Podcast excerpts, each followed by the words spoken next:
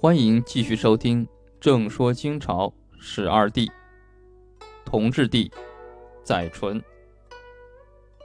同治是一位顽童皇帝。同治年间，机遇难得，内处太平军与义和团两大社会动荡之间，外处英法联军与八国联军两次入侵之间，太后垂帘，亲王议政，公府一体。尚能协和推行新政，略见成效。然青年离世而未尽所失。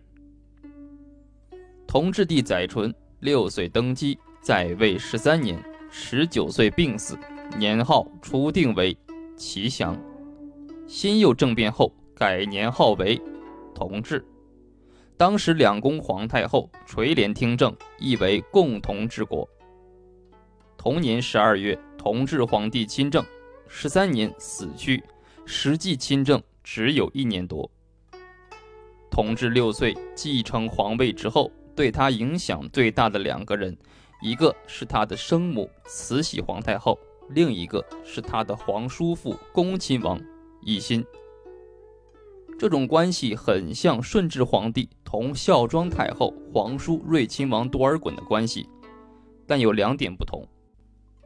一是，当年孝庄太后是在后台遗训辅政，而慈禧太后是在前台垂帘听政；二是，当年睿亲王多尔衮摄政七年就病死，而恭亲王奕欣做议政王，直到同治死。关于同治与叔父恭亲王的关系，我们将结合历史事件的叙述展示。先说同治皇帝与母亲慈禧太后的关系。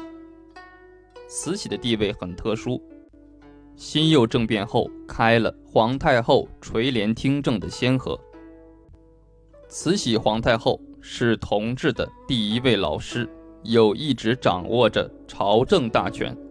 慈禧掌控同治、光绪两代皇帝，而成为中国近代史上朝廷权力的中心。长达四十八年之久，因此讲同志不能不先讲慈禧，而讲慈禧不能不先了解慈禧的身世。